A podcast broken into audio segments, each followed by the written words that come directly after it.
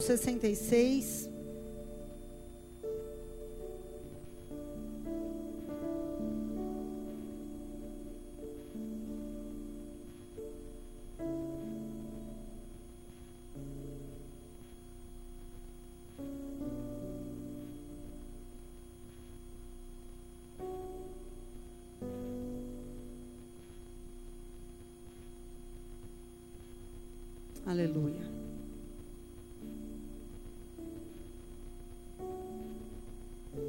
Vamos orar?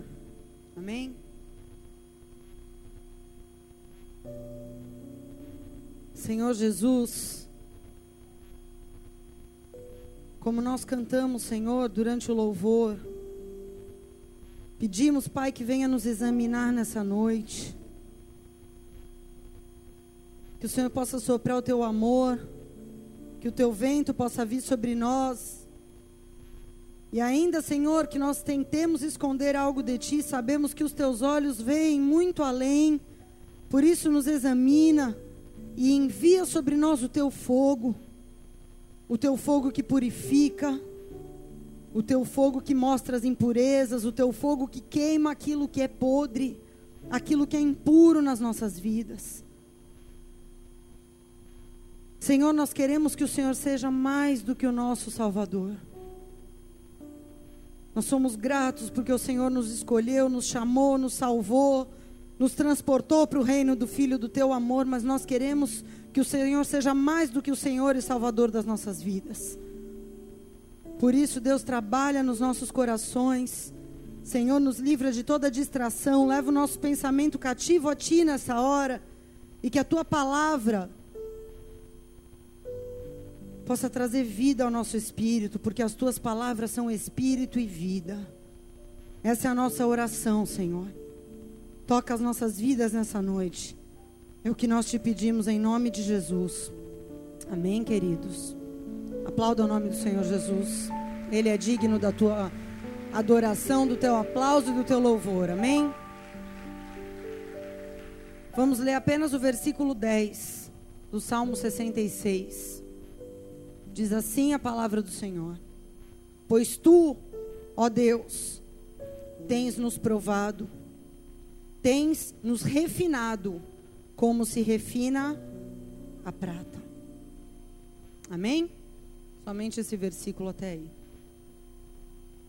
Queridos, há uns 40 dias atrás, a última vez que eu tive a oportunidade de pregar uma palavra, após o término da palavra, quando nós estávamos orando, Deus trouxe uma palavra profética, onde inclusive o Espírito Santo me levou a dizer que era mais importante do que a palavra que tinha sido pregada, era aquela última frase que eu estava declarando pelo Espírito do Senhor, e ele disse que nós seríamos provados no fogo. Não sei quantos se lembram disso, se você se lembra. Deus disse que nós seríamos provados no fogo, que não era para que nós ficássemos assombrados, para que não nos assustássemos, porque se alguns ainda não estavam sendo provados, iriam passar a ser, através de diversas situações, de lutas, opressões, perdas, tentações, dores, o Senhor iria nos provar, para no fim nos aprovar para no fim gerar um fruto glorioso nas nossas vidas. Amém? Amém ou não? Como o pastor perguntou aqui agora há pouco, quantos acharam que o ano foi difícil? Para quantos foi um ano abençoado? Para quantos foi um ano super difícil? Eu não sei para vocês. Eu tenho acompanhado a vida de alguns, não sei da vida de todos, mas para mim pessoalmente, como ovelha do Senhor Jesus, não como pastora, mas como ovelha, foi o ano mais difícil da minha vida com Jesus. De 11 anos de caminhada. Há 11 anos eu caminho com Deus, um pouquinho mais de 11. Tive muitos momentos difíceis, dolorosos, estações, né, de inverno, mas em termos de dor, de Deus literalmente me esmagar. esse foi o ano mais difícil. Eu não posso, não, não preciso pensar muito para afirmar isso. E eu tenho visto muitos dizendo como está difícil, como está difícil. Deus tem me mostrado tanta coisa, tanta sujeira. E não foi difícil por causa de coisas externas, não. Porque eu já tive anos que as batalhas externas foram mais difíceis, mas foi por causa de uma batalha interna contra coisas que Deus estava mostrando em mim. E que foi muito difícil de admitir e muito doloroso de falar: meu Deus, eu sou assim. Misericórdia da minha vida, o que eu tenho que fazer, Senhor? E foi um ano onde pude ser discipulada por Deus. Mas glorifico a Ele por isso, amém? Porque também foi um ano onde muitas áreas da minha vida que não andavam há muito tempo voltaram a florescer. Foi um ano onde eu vi a glória de Deus se manifestando de diversas formas, como eu nunca tinha visto antes. Na minha vida e através da minha vida também. Então, se esse sofrimento produziu algo bom, se essa dor toda, e olha que dor, produziu algo onde Deus foi glorificado, amém. Valeu a pena, mas eu digo a vocês, eu fiquei assustada em certos momentos. E eu sei que muitos também têm passado por esse processo que é um processo de transformação, onde Deus realmente põe a mão na nossa vida e começa a mexer em coisas profundas que às vezes a gente em anos de caminhada ainda não havia permitido Deus tocar, mexer, quebrar e transformar. E Deus me chamou a atenção nesses dias para uma palavra que está lá em Filipenses, capítulo 1. Eu queria que você abrisse também, porque eu quero que você, se possível, grife na sua Bíblia, para que você nunca se esqueça desse versículo. Filipenses capítulo 1, versículo 29.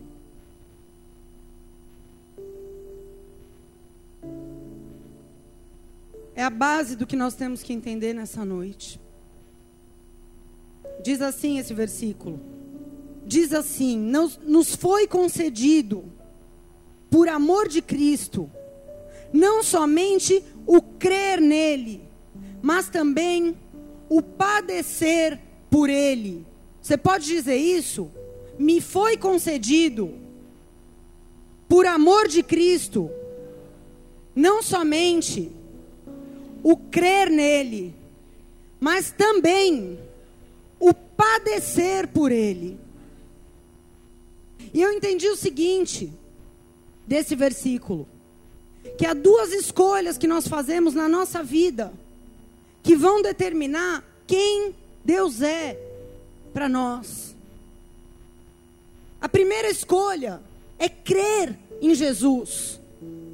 Se você não cresceu na igreja, se você não se converteu quando era criança, em algum momento da sua vida, Jesus, que não era nada para você até então, se apresentou e você escolheu um dia, voluntariamente, porque ninguém pode te obrigar, mas você escolheu crer nele. Então, quando você escolheu crer, ele que não era nada para você, passou a ser o seu Salvador. Essa é a primeira escolha que nós temos que fazer em algum momento na nossa vida. Na infância, na juventude, na vida adulta ou na velhice. Você vai fazer uma escolha onde um Deus que era distante, que não era nada para você, você escolhe crer. E ele passa a ser o seu Salvador. Mas Paulo diz aqui que há uma segunda escolha. E eu digo a vocês, é uma escolha. Porque Deus não força ninguém a nada. Tudo que a gente vive com Deus, nós temos a liberdade, o livre-arbítrio, a possibilidade de escolher se queremos ou não. E há uma segunda escolha, que é a escolha de padecer por Ele. É a escolha de dizer: Senhor, Tu és meu Salvador. E eu quero também sofrer por amor de Ti. Eu quero tomar a minha cruz. Eu quero negar a mim mesmo. E eu quero padecer por amor do Senhor. Essa é uma segunda escolha.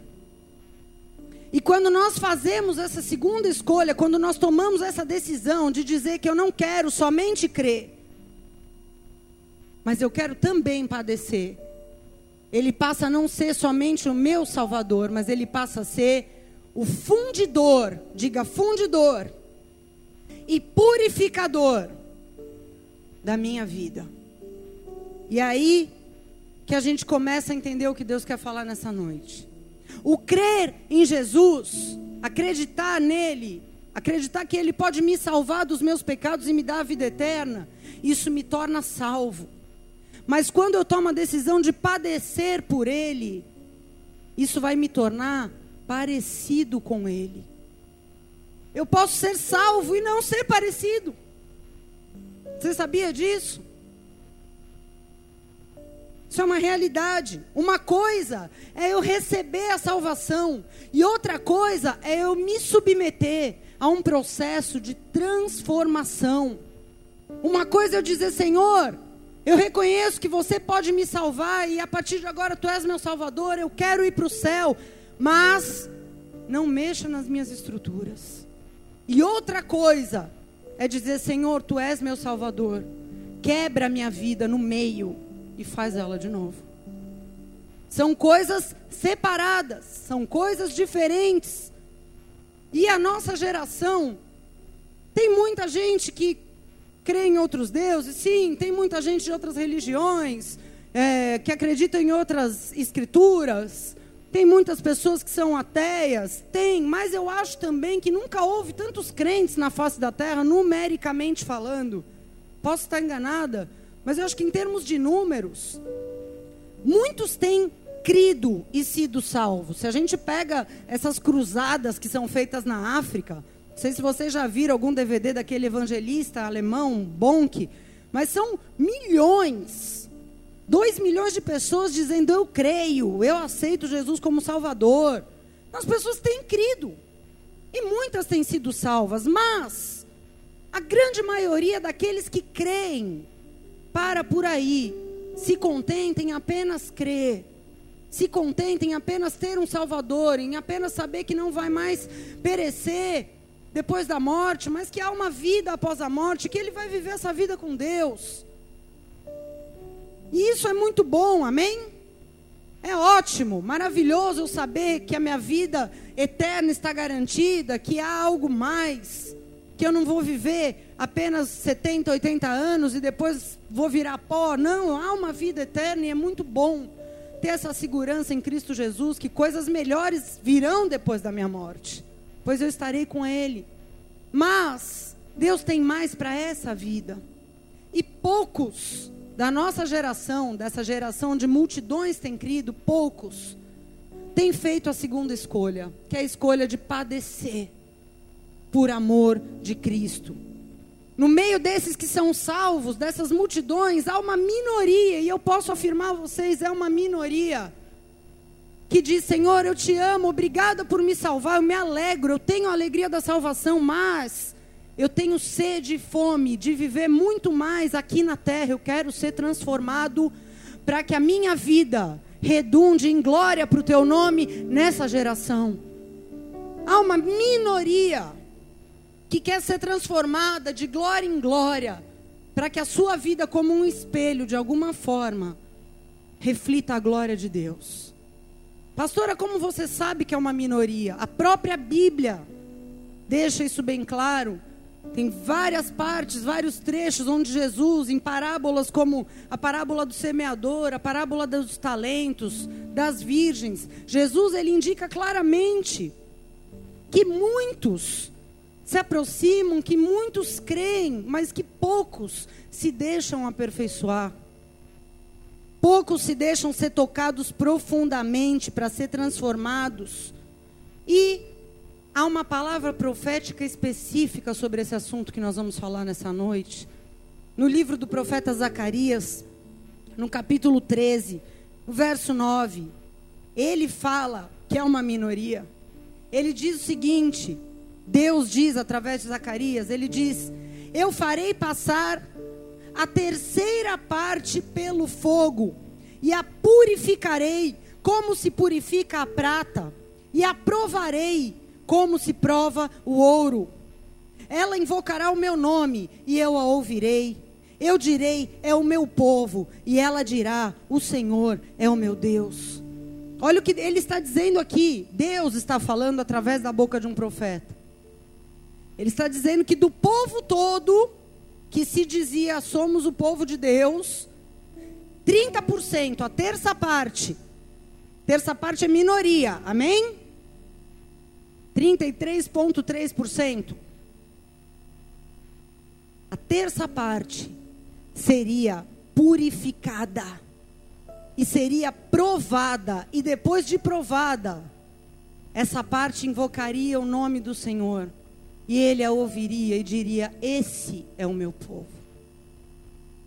Amém? Então, queridos, eu quero dizer a vocês que essa palavra que Deus liberou através de Zacarias era uma palavra destinada somente àquelas pessoas que estavam ali e que disseram: Eu quero padecer por amor de ti, eu quero ser purificado, eu quero ser transformado, eu quero ser provado e quero ser aprovado. E ainda hoje essa palavra é viva, porque é uma palavra profética, a palavra profética ela se renova de geração em geração. E o mesmo Deus que disse há milhares de anos atrás: essa terceira parte do meu povo eu provarei, purificarei, como se purifica a prata, como se prova o ouro. E eles serão o meu povo. Deus continua ecoando essa palavra nos céus. E essa é uma palavra para aqueles que tomaram a segunda decisão, não somente de crer, mas também de padecer. Não é para todos. Essa é a palavra para aquelas pessoas que dizem, apesar de tantas coisas, eu decido permanecer no Senhor apesar de toda a traição, apesar de todas as tentações, Senhor, apesar de mim, apesar das dores, apesar das calúnias, apesar das humilhações, essas pessoas que fazem parte dessa minoria dizem: Eu decido, apesar de tudo, eu decido ficar, eu decido seguir, eu decido continuar, apesar de. E sabe o que acontece com esses apenas? Que tomam essa decisão, que escolhem padecer, a Bíblia diz o que acontece. Lá em Malaquias 3, verso 3. Malaquias 3 não é só dízimo e oferta, não, tem muita coisa, viu, irmãos? Malaquias 3, verso 3, diz que na vida dessas pessoas, desses que são fiéis, que ficam, que permanecem, que não olham para trás, que não largam a mão do arado, que tomam a sua cruz, que fazem renúncias.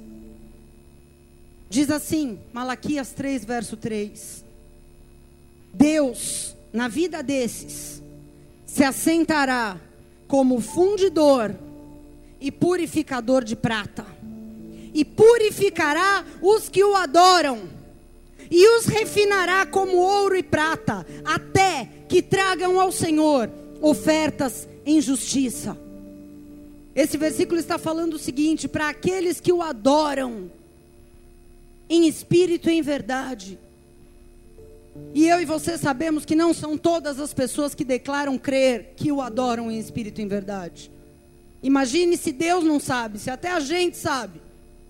Ele sabe quem são os que o adoram, e na vida desses que o adoram, ele se assentará como fundidor e purificador. Ele não será na vida desses somente um salvador, ele será um fundidor e purificador, e os purificará e os refinará, e assim, tudo o que eles fizerem, todas as suas ofertas, todas as suas ofertas serão aceitas em justiça pelo Senhor todas as suas ofertas, quer dizer que tudo que você faz, porque eu quero te dizer uma coisa: tudo que você faz é uma oferta a Deus. Oferta não é só o dinheiro que você põe no gasofilácio. Tudo que você faz uma mão que você estende é uma oferta a Deus. Um conselho da parte do Senhor que você dá, quando você se importa com uma pessoa, é uma oferta a Deus. O teu serviço na casa do Senhor é uma oferta a Deus. Você trabalhar com idoneidade na tua empresa que você trabalha é uma oferta a Deus. Você tratar tua esposa com carinho, teu marido com cuidado é uma oferta a Deus. Então ele está dizendo o seguinte: na vida desses eu vou transformá-los e refiná-los e purificá-los de tal forma que todas as suas ofertas, tudo o que eles fizerem, serão ofertas de justiça diante de mim. Olha que tremendo isso. Eu quero que tudo o que eu fizer, Deus olhe e fale: Isso é bom. Não alcancei isso ainda, estou um pouco longe, mas eu quero. E eu espero que você também queira. Agora, é preciso saber que quem funde e quem purifica, faz isso colocando o ouro e a prata na fornalha. É na fornalha que um ourives, um homem que trabalha com ouro e prata, é na fornalha, é no fogo que ele purifica e molda o metal. E por que, que ele usa o fogo? Por que, que ele não usa uma outra substância? Porque apenas o fogo pode mostrar o grau de pureza daquele metal que ele está trabalhando. O ourives ele tem que usar o fogo para atestar quão puro é aquele ouro ou aquela prata. Não há outra forma. Quem já viu um ourives trabalhando sabe. Não há outro meio. Somente no fogo um ourives pode determinar se aquela prata está pronta para ser usada, se está pronta para virar uma joia, se aquele ouro está pronto e limpo. E conosco é a mesma coisa. São figuras, são símbolos que Deus usa na palavra. Porque conosco é a mesma coisa. Deus diz em Isaías 48, verso 10: Eu te escolhi na fornalha da aflição. Sabe onde Deus escolhe aqueles que o adoram? Onde Deus escolhe aqueles que resolveram padecer realmente, não somente crer, na fornalha das suas aflições. Quando nós passamos pela fornalha crendo, amando, adorando, sem ingratidão, sem murmuração, Deus olha no fogo ali. E Ele pode dizer: Eu vou escolher. Porque Ele diz: Eu te escolhi na fornalha da tua aflição. Aleluia! Aleluia!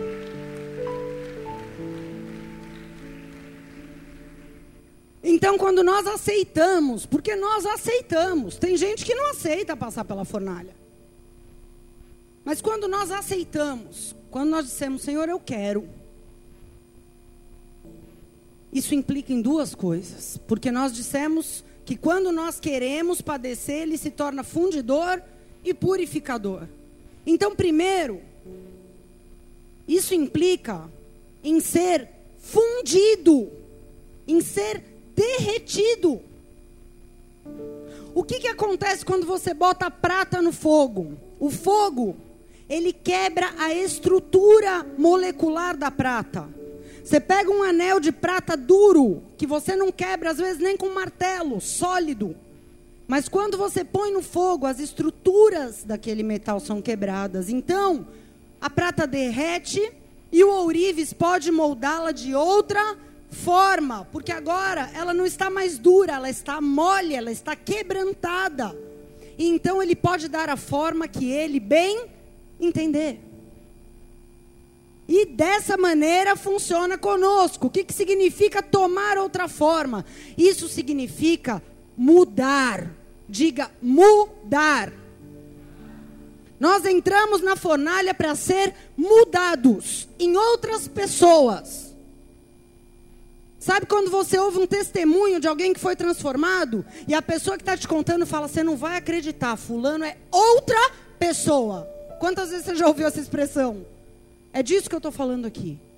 Significa que você era uma pessoa, mas agora você é outra, porque você foi mudado em outra pessoa. Sua vida tomou outra forma. Se você se submeteu a isso aqui. Porque é para isso que a gente entra na fornalha. E se a fornalha funciona, porque às vezes não funciona, porque a pessoa não quer derreter. O fogo aumenta e a pessoa se mantém dura. Resiste ao fogo. Altamente resistente.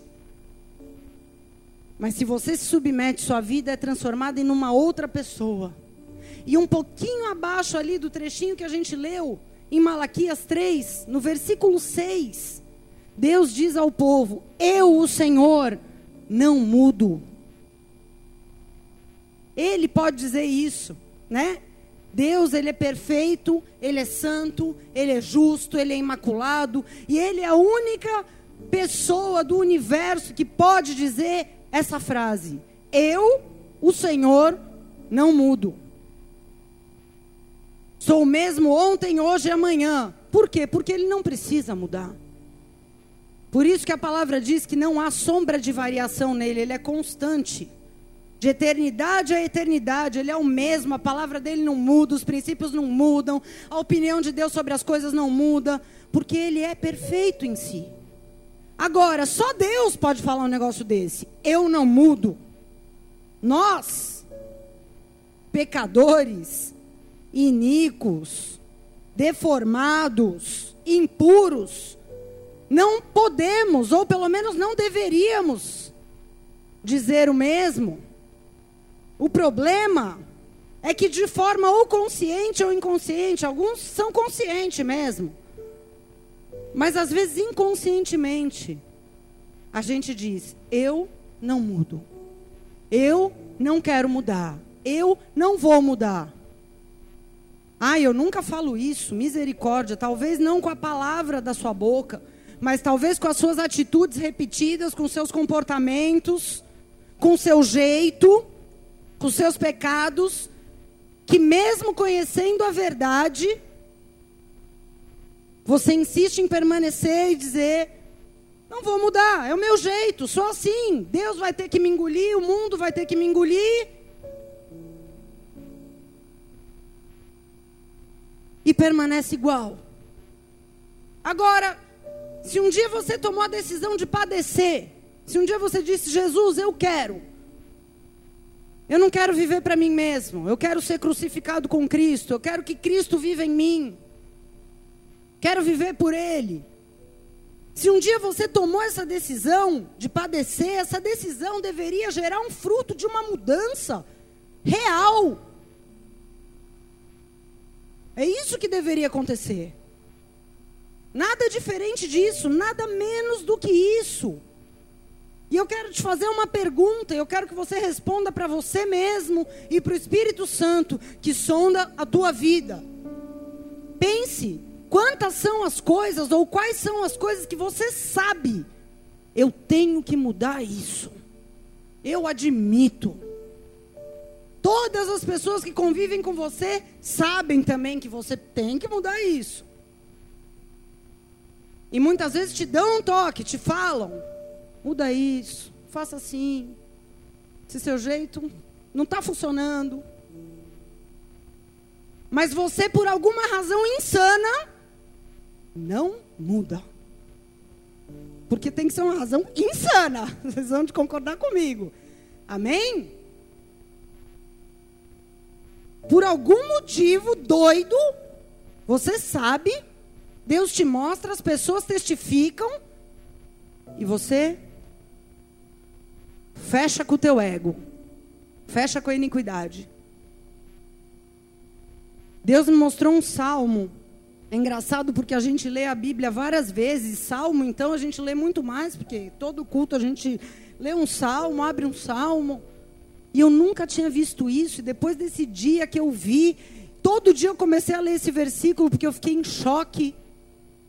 Entrei num arrependimento profundo, passei todo dia como ficava chorando, porque eu falei, meu Deus, eu não aceito isso na minha vida. Salmo 55, 19. Davi, ele está falando sobre os ímpios. E sabe o que ele diz sobre os ímpios? Não é sobre os crentes, é sobre os ímpios. Ele diz o seguinte: ele orando a Deus, ele diz: Senhor, neles não há mudança, porque não temem a Deus. Falei, Jesus. É mais sério do que eu pensava, porque quando a gente reconhece que tem que mudar e não muda, existe uma razão bíblica para isso: falta de temor a Deus. É difícil admitir que falta temor a Deus na nossa vida. Difícil, hein? Dura essa palavra. Deus me arrebentou no meio quando eu li isso. Eu falei, meu Deus. tem mais impulso de iniquidade do que temor a Deus? É isso? Em algumas situações, é isso que Deus está falando. Está faltando temor de mim. Porque ninguém está endemoniado, ninguém está possuído por Satanás. Para toda inclinação que a gente tem, a Bíblia diz que Deus dá um meio de escape, sim. Nós temos opção de dizer não para a carne e falar, eu vou fazer o que Deus mandou, o que Deus mostrou, porque é o seguinte, eu quero temer o Senhor.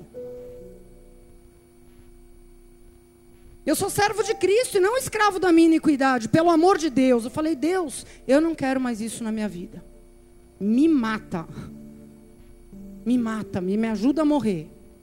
Porque isso é muito grave. Sabe, é tempo da gente parar de falar, eu estou errado, é verdade, eu concordo. Quantas vezes a gente fala isso para a mesma coisa? Pede perdão um bilhão de vezes pela mesma coisa. Para Deus, para as pessoas. Sempre a mesma coisa. Sabe, é hora de parar de falar, ah, eu admito. Tudo bem, você admite, então muda. É hora de começar a responder com atos de temor a Deus. Porque se você repetidamente está cometendo a mesma coisa e fazendo a mesma coisa, falta temor a Deus. Isso é a Bíblia que está falando. Não estou aqui para falar. Deus falou isso para mim. Amém? O nosso coração tem que doer. Você tem que ficar arrasado. Quando acontecer algo que fere o Espírito Santo. Às vezes a gente não fica mais arrasado, não fica nem triste. Isso tem que gerar pranto tem que gerar desespero. Eu falei, Deus, quando eu fizer essas coisas, não me deixa dormir, não me deixa viver. Tira minha paz. Mas eu não quero ficar nisso. Eu quero aprender. Eu quero temer o Senhor. Eu quero temer o Senhor. Não quero viver de remorso em remorso e daqui a pouco estou lá de novo eu. Amém, queridos? Tem que doer. Porque a Bíblia diz que a tristeza que vem no espírito, ela gera arrependimento e arrependimento gera mudança. A tristeza do mundo produz morte, mas a tristeza no espírito, ela produz fruto de arrependimento. Ah, eu não sinto nada, pastora, o que, que eu faço? Começa a orar, fala, Deus, eu quero buscar o arrependimento que eu não tenho mais. Você não consegue mais se arrepender? Teu coração se endureceu a ponto que você está cauterizada, tua mente não vê mais problema, se ajoelha, meu irmão, todo dia. Se humilhe e fala: Deus, eu quero buscar. Eu não tenho mais arrependimento, mas eu quero buscá-lo. Se o temor de Deus foi embora da tua vida, chama ele de volta. Clama para Deus derramar, pede ajuda, mas não fique assim. Porque senão você nunca vai sair da fornalha, porque vai vir fogo atrás de fogo e a temperatura vai aumentar e a forma nunca vai mudar. É hora da gente dar ouvidos a Deus e às pessoas que Deus tem colocado como instrumento para a gente ser moldado, sabe? Se você não quer mudar, eu não quero mudar. Eu não concordo com isso aí. Que você, tudo bem, você não quer mudar? Ok. Ninguém pode escolher por você. Isso é uma escolha individual. Assim como crer e ser salvo também é uma escolha individual. Ninguém pode escolher por você, mas se você decidiu padecer, se você decidiu um dia pagar um preço, se você falou eu vou pagar esse preço, então que seja manifesta a glória de Deus na sua vida, que você não fique padecendo à toa. Amém? Que haja mudança, que produza frutos para glória, para louvor e para a honra do Senhor. Aleluia!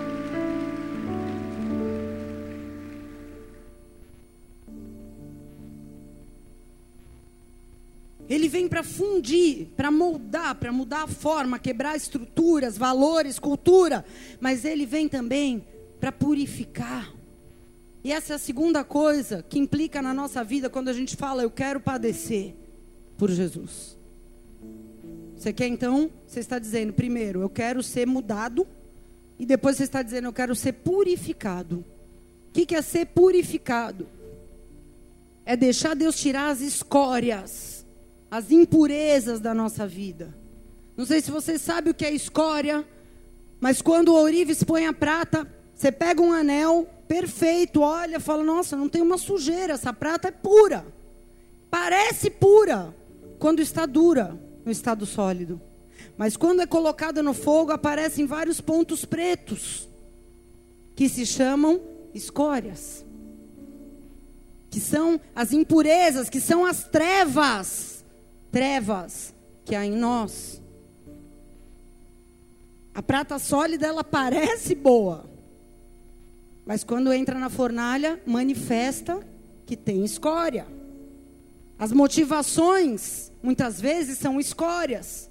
Porque na fornalha, as nossas motivações são reveladas.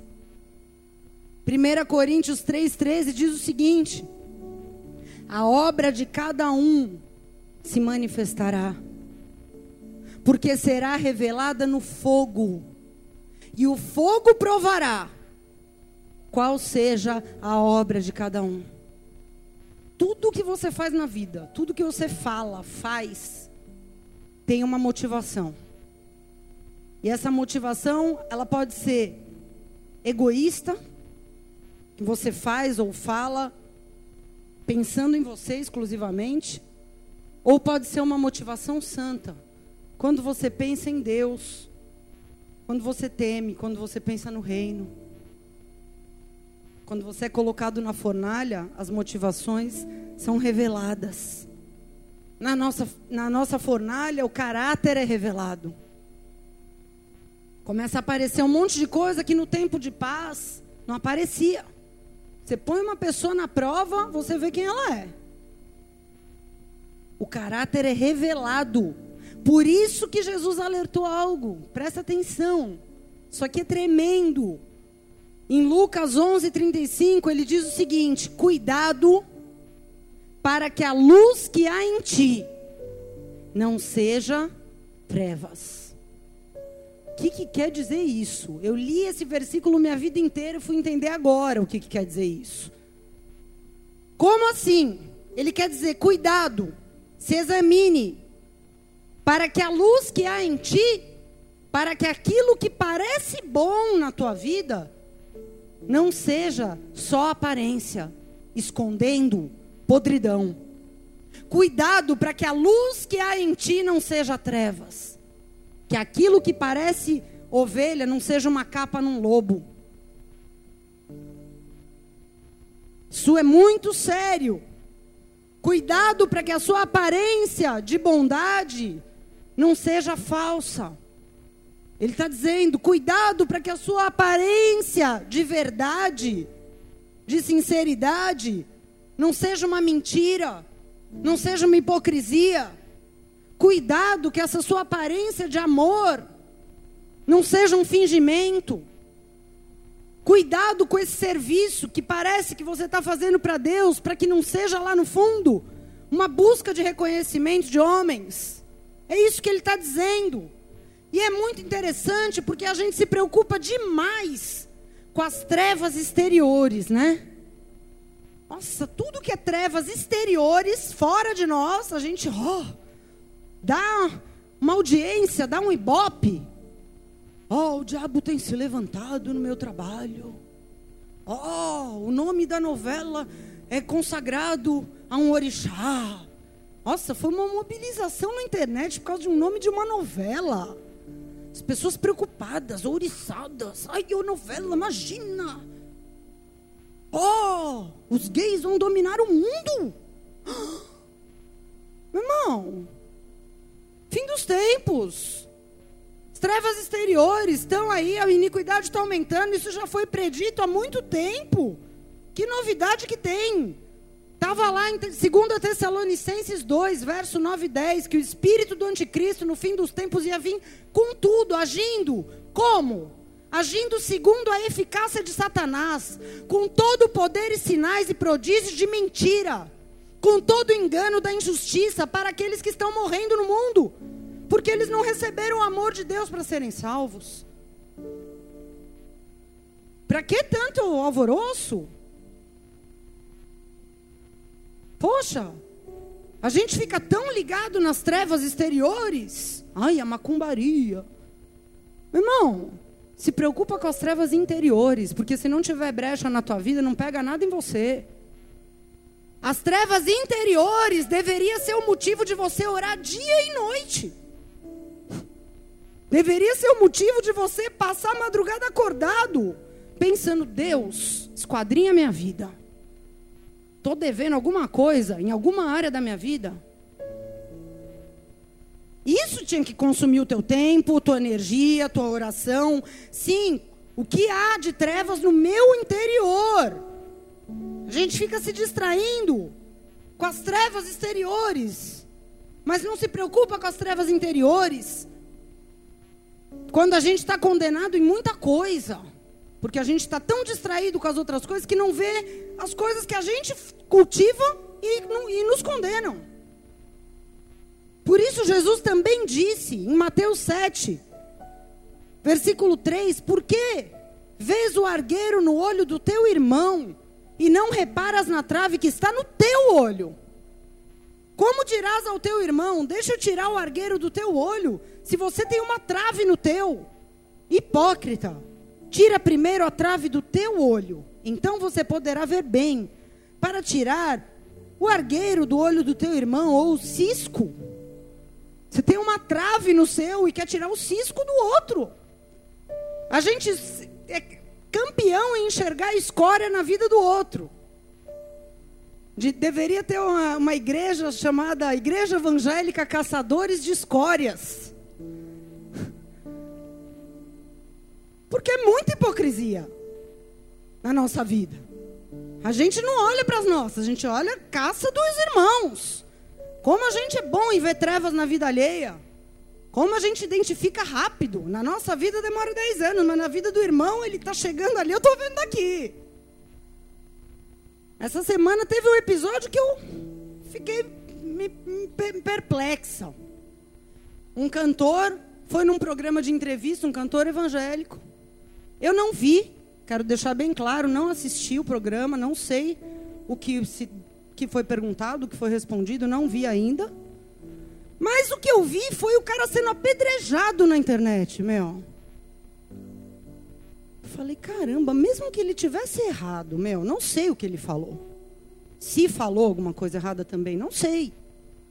Mas mesmo que tivesse, você não gostou? Você faria melhor? Tudo bem, você tem sua opinião. Eu também tenho minha opinião sobre muitas coisas, mas. Então você manda um e-mail inbox pro cara e fala: meu irmão, não gostei da sua atuação ontem. Agora você vai apedrejar o cara, a revelia dele no Facebook, meu. Isso para mim é atitude anticristã. É ficar caçando coisa na vida dos outros em vez de caçar na minha. E se você por algum momento participou disso, sinta-se com a orelha puxada. Porque isso não se faz.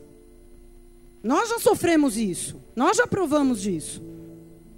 O pastor foi apedrejado na internet um, um ano atrás por pessoas que ele nunca viu na vida, xingado, caluniado de tudo quanto é nome, sem motivo. Que motivo você tem? Você conhece o irmão cantor? Você... Meu, que negócio esquisito. Ainda que eu não concorde, ainda que eu não goste, ainda que minha opinião seja outra, se, eu, se fosse eu, faria tudo ok, glória a Deus pela tua vida, meu. Mas deixa o cara, meu. Vocês estão entendendo? Busca as escórias na tua vida. Se atenha com a tua vida, porque as trevas exteriores, as trevas da vida do outro, Deus cuida. Deus julga, fica tranquilo. A Bíblia não nos chama para esse papel. A Bíblia chama para a gente se examinar a si mesmo. E diz que se a gente se examinar bem e se julgar bem, a gente não vai ser julgado por Deus. É isso que a Bíblia diz. Só. Estão entendendo, queridos? E às vezes a gente não tem a capacidade de fazer isso. Não tem a capacidade de se autoexaminar, não tem a capacidade de ver coisa que é óbvia, que até pessoa que não nos conhece bem já bate o olho, já vê na hora. E a gente não tem a capacidade. E aí Deus usa vários meios, várias situações, usa o púlpito e não funciona. Então Deus levanta pessoas para tentar nos ajudar a enxergar. E ai, coitada dessas pessoas que Deus levanta. Porque a gente se sente muito ofendido, muito injustiçado. A gente fica inconformado. Quem é você para vir falar o que eu tenho que mudar? Que audácia! Rompe com a pessoa, às vezes até. Não, fulano veio falar um negócio também, veio se meter na minha vida, então também não. Ai, quando, ai, coitado daquele que Deus levanta, né? Para tentar nos ajudar quando a gente não quer ver, porque a gente cheio de orgulho não recebe nada. Tudo bem, se você só quer Jesus como Salvador da sua vida, ok, Deus te respeita. Mas se você quer ser parecido com Jesus, você quer ser parecido com Jesus? Quantos querem ser parecidos? Se você não quer, não diga para agradar a pessoa que está do seu lado. Mas se você quer realmente ser purificado de todo orgulho, de toda vaidade, de toda rejeição, de toda ingratidão, de todo melindre, rebeldia, se você quer ser purificado desses negócios esquisitos que tem dentro de você e que às vezes te leva a ser quem você não quer ser. Se você realmente quer, você tem que cooperar com Deus. Não é só dizer eu quero, Senhor, ser parecido. Coopere com Deus. Deus mostra a escória e você vai lá e retira. Faz a sua parte. Não insista em deixar o que Deus está mostrando para tirar. Se você optou, se você optou em passar pelo fogo, se você optou em não somente crer, mas se você optou em padecer, então que você passe pelo fogo, mas passe aprovado, passe purificado. Esse negócio de sofrer por sofrer, vive em sofrimento, vive em deserto, mas não produz glória para Deus, isso é uma obra morta, isso não tem fundamento, isso não tem fruto, não tem propósito. Eu quero te falar uma coisa: sofrer à toa não é bíblico. Todo sofrimento bíblico, ele tem um propósito. Que propósito? Está lá em 1 Pedro 1, 6 e 7. Isso é bíblico. Sofrer à toa é penitência, isso não é bíblico. Agora é bíblico que nós sejamos contristados por várias provações, para que a prova da nossa fé, mais preciosa do que o ouro que perece, embora provado pelo fogo, redunde para louvor, glória e honra na revelação de Jesus Cristo para esse mundo perdido que a gente vive. Esse é o propósito. E não há outro. Amém? Isso é bíblico.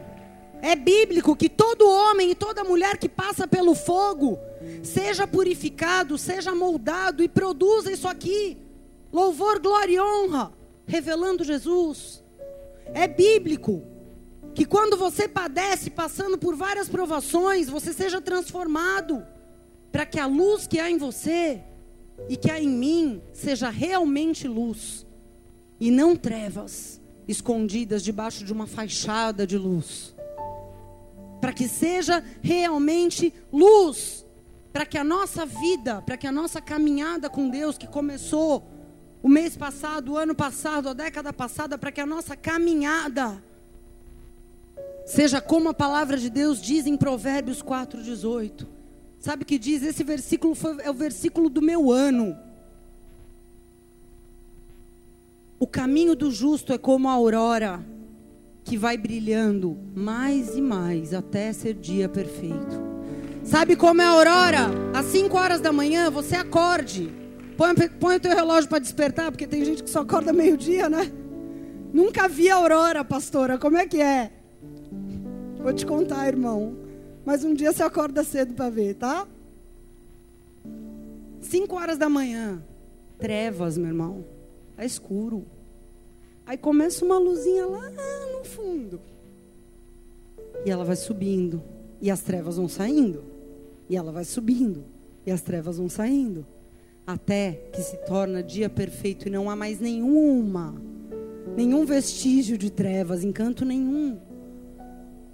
É na hora que você alcança a estatura do varão perfeito, que você alcança a maturidade, que você tem a tendência do mal, você tem a iniquidade, mas você domina sobre ela, porque o Espírito e o fruto do Espírito prevaleceram na tua vida.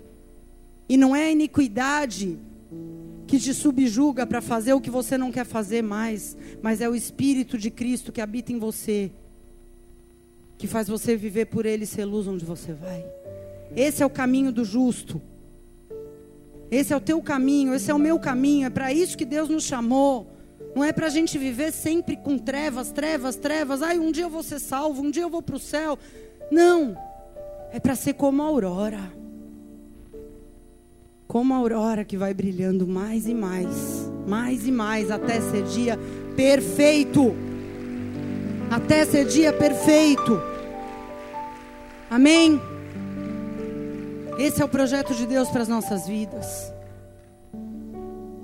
Esse é o projeto de Deus para o teu casamento, para os teus filhos, para todas as áreas da tua vida, não só para uma, porque Deus não é um Deus de áreas. Deus é o Deus da tua vida. Eu quero que você feche os teus olhos nessa hora. E que você deixe Deus trazer à tua mente, trazer ao teu coração que área da tua vida não frutificou nesse ano? Que você não passou um ano e não viu acontecer absolutamente nada?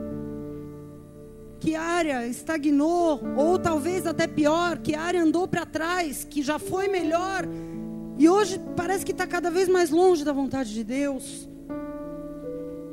Que área? Profissional, ministerial, espiritual, conjugal, financeira, familiar, sentimental, não sei que área. Mas Deus é o Deus da tua vida, não importa a área. Que área da sua vida não frutificou? O que Deus tem te mostrado que você tem que mudar, meu irmão? Que escórias Deus tem apresentado no teu rosto e você tem ignorado?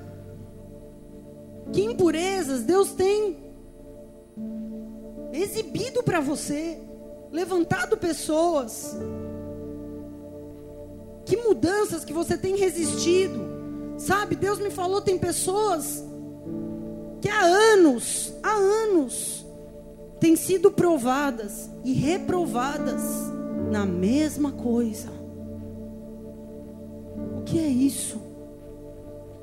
O que é isso?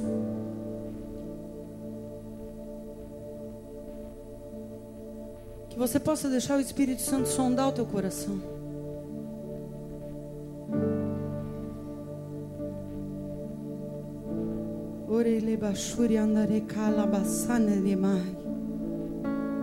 E se você nessa noite quer entregar a tua vida para Jesus e quer fazer uma primeira escolha,